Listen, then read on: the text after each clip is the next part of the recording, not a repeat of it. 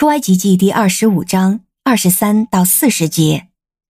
你要用皂荚木做一张桌子，长八十八公分，宽四十四公分，高六十六公分。你要用纯金包桌子，桌子的四围要做金边。你要给桌子的四围做七十五公厘宽的框边，框边上的四围要做金边。你要做四个金环，把金环安放在桌子的四角上，就是在桌子的四角上。环子要靠近框边，用来穿桌杠，以便抬桌子。你要用皂荚木做几根桌杠，又要用金包裹起来。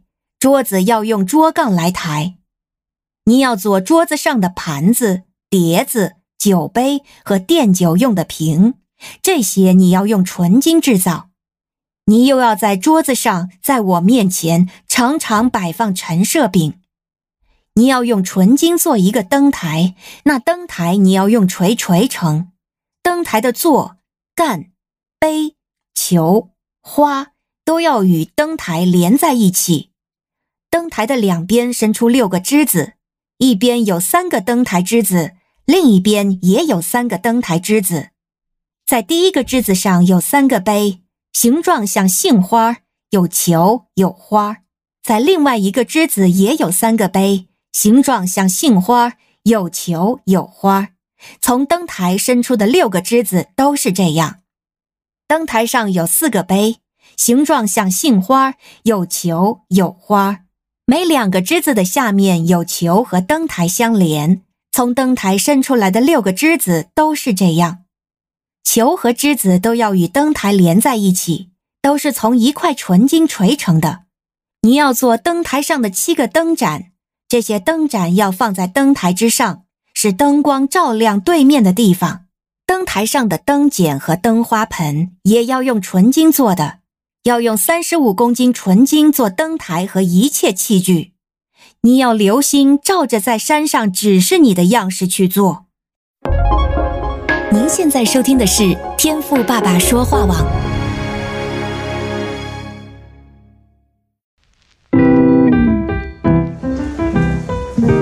美好的一天，不论你是在早上、中午还是晚上，向您推荐一款能够滋养你灵魂的特调饮料。一会儿呢，就你和主，哎，对了，还有我，咱们一起来品尝这专属于我们的尔梅尔独享杯吧。今天我们要来看的是出埃及记二十五章的后半段，是二十三到四十节。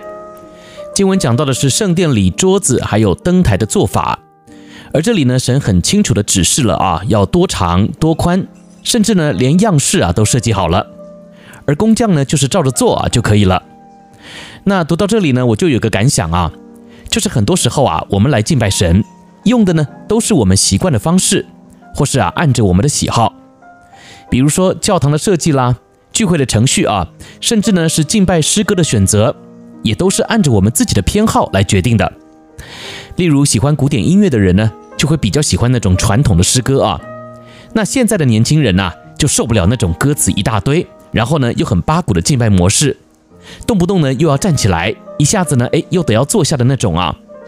总之，从古至今啊，聚会的样式千百种，可见呐、敬拜的模式还真的没有一定要怎么样啊。毕竟呢，耶稣也教导我们，敬拜啊是用心灵还有诚实，而不是那些外在的仪式。不过，透过今天经文的反思啊。也倒是让我想到了啊，过去神呢对于圣殿中的一切是如此的巨细靡遗，甚至呢连细节啊也不放过，都有完整的指示。诶，那也就表明了敬拜啊应该是神说了算，而不是我们想要怎么样就怎么样的。不过讲到这里呢，你可能会觉得很矛盾啊。诶，你刚刚不是才说敬拜的形式千百种，神不看重仪式，只看重心灵和诚实吗？怎么这里呢又说神很在意？连细节也不放过呢？那这个呢，就也是我今天呢在灵修中想要和你分享的亮光啊。所谓的心灵和诚实，讲的呢，并不是按着我们自己的心意想要怎么样就怎么样，而是愿意顺服主的心意，毫无虚假的来敬拜他。所以呢，我还是要说啊，神当然不是不在意外表，但是啊，他更是看重我们的心里到底在想什么。所以简单来说就是。神在这里呢，就是要透过这些细节，来引导我们专注在他的里面，也就是啊，从细节中来操练我们对主的专注。所以呢，我想啊，这也是为什么过去啊，在旧约的时代，敬拜仪式这么的复杂，而就算到了现代啊，其实啊，也并没有简单到哪里去啊。有些教会宗派呢，也还是遵循着他们自定的仪式来敬拜神。我想呢，神的心意啊，就是要让我们学习在细节中来操练对他专注的生命。那今天我们在敬拜中，你够专注吗？有些人的细节啊，是在服装上。那有些人呢，则是在敬拜团队的练习上；有些教会呢，还有诗班，所以呢，就透过一次又一次的练习啊，来提升对神的专注。当然，也有些人啊，就忽略了这些的细节，导致啊，他们的敬拜就越来越随便。那我讲随便呐、可能比较不好听，客气一点呢，就是他们的敬拜啊，比较随心所欲，比较自由。但我相信啊，不管我用什么样的形容词，这位在天上的父上帝呢，绝对是清清楚楚的知道我们的态度到底是怎样的，所以呢，透过今天的分享啊，也让我们彼此提醒啊，你在神的面前还留有一些能让你专注的细节吗？还是对你而言早就已经忘记了什么是专注的敬拜了呢？别忘了啊，有时候呢，虽然这些细节啊会让你觉得很多余，但或许啊，这也是让我们能够操练专注的一种方式，对吧？我是钟牧师，灵修过后。请想想，你来到主面前敬拜的细节是什么吧。